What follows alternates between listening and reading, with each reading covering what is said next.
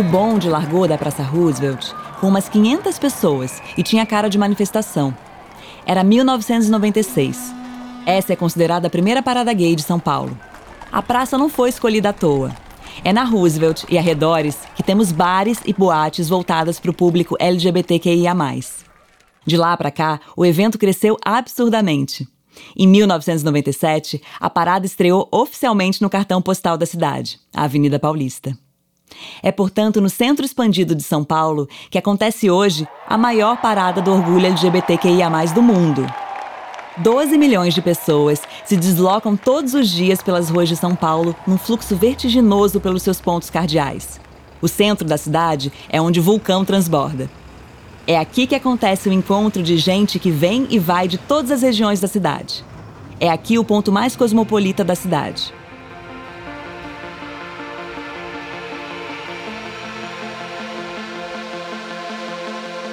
Desde sempre, a luta e o fervo caminham lado a lado, bem juntas elas.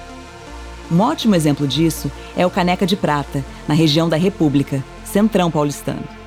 Em pleno regime militar, o primeiro gay de São Paulo abriu suas portas.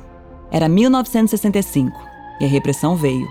A ditadura montou um aparato repressivo violento contra a população LGBTQIA.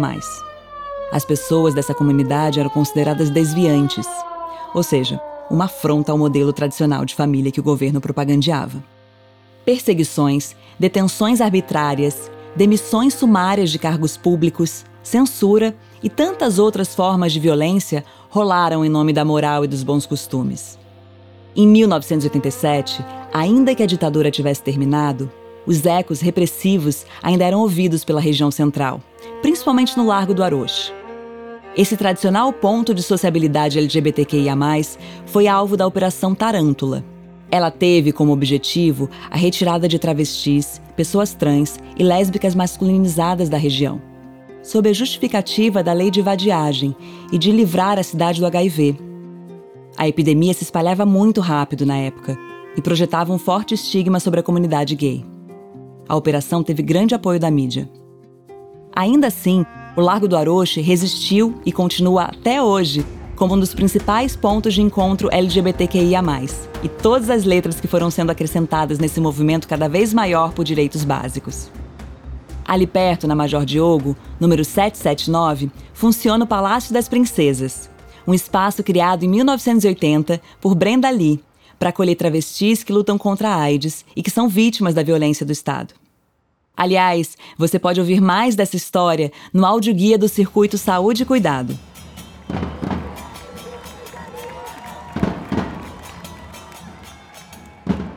Ainda no centro, saindo do Largo do Aroche, a 10 minutos de caminhada pela Rego Freitas, ficava o Ferros Bar. Na ditadura militar e nos anos de redemocratização, o bar virou ponto de encontro lésbico e grupos de esquerda. Em 1983, o Ferros Bar foi palco de um grande protesto do grupo Ação Lésbica Feminista, o GALF. O motivo foi a proibição, por parte dos donos do estabelecimento, da distribuição dos panfletos Xana com Xana. Esse levante ficou conhecido como Stonewall brasileiro. O nome faz referência à rebelião de Stonewall, uma série de motins contra a repressão policial à comunidade gay de Nova York, e é considerado um evento fundador da luta por direitos da população LGBTQIA. O Stonewall brasileiro cravou no calendário, ali, no dia 19 de agosto, o Dia do Orgulho Lésbico. Com o tempo, as lutas e conquistas se espalharam pela cidade. Aconteceu uma descentralização da sociabilidade LGBTQIA, com espaços e grupos originados nas regiões periféricas. Na periferia da Zona Leste de São Paulo, na região de São Mateus, funciona há cerca de 15 anos o Gingas Bar. Tinha gente que vinha de Osasco, tinha gente que vinha de Abaquara, Casa Verde. O legal era isso, Santo André, São Bernardo, São Caetano. Então, assim, é que o Gingas, não, é, ele acabou virando uma referência, né? Aí saiu a matéria, então, assim, ele sempre foi bem... Logo no início já foi bem, bem conhecido. Aí isso chamou muita atenção. Esse é o Ailton. Junto com seu irmão, que morreu em decorrência do HIV, ele fundou o espaço que virou ponte da comunidade LGBTQIA, periférica, e de promoção da arte transformista. Teve uma história engraçada, que eu agora me lembrei falando. É, um dia a gente estava saindo do outro bar, né? Aí daqui a pouco eu tô vendo um cara lá caído lá no chão. Aí eu falei, agora? Como é que a gente vai fazer? Não vou poder deixar esse cara aqui, né? Porque os amigos dele queimaram o chão e deixaram ele lá caído. Aí colocamos ele dentro do meu carro, né? Aí levei para minha casa. Falei, deitei lá no sofá, falei, dá, fica aí. Aí ele acordou no outro dia apavorado, que nem um doido, sabendo onde que estava, e saiu, nem, sabe, nem, sem nem se despedir. Não tinha nem noção de onde que estava. Aí depois de 12 anos, 13 anos, aí ele vem e fala, olha, não sei se você vai lembrar, mas você me levou para tua casa, não sei o quê. Sabe, isso foi bacana. O Brasil segue sendo o país que mais mata pessoas trans no mundo. De cada 10 casos de transfeminicídio no mundo, quatro acontecem aqui. Em 1997, quando a parada LGBT gritava aos quatro ventos: Somos muitos, estamos em todas as profissões. A jovem trans Laura Vermont foi assassinada quando voltava de uma festa. O episódio aconteceu na Avenida Nordestina, no Itaim Paulista. Laura foi estuprada e agredida por três homens. Ao pedir ajuda a policiais, ela foi novamente agredida e, sem conseguir atendimento, morreu no local.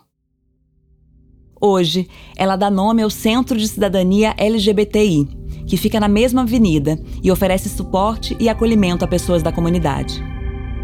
Entre dias de luta e dias de glória, a estrada de direitos da comunidade LGBTQIA, foi se pavimentando.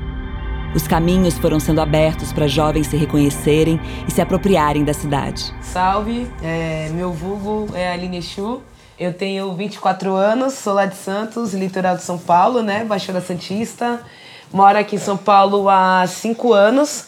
Sou mãe, mãe aqui dessas lindezas aqui, do Jamar do Jauari.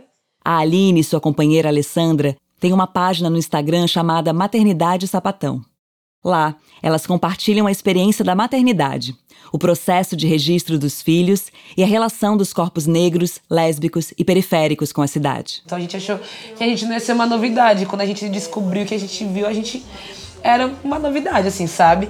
E aí várias pessoas na internet começaram a procurar a gente, várias mina preta, sapatão de quebrada, sabe? Contar tipo, nossa, vocês são referência, nossa, a gente não sabia que, que isso é possível. Hoje, são Aline e Alessandra que escrevem os novos capítulos dessa história e inscrevem no corpo da cidade a memória das experiências da diversidade.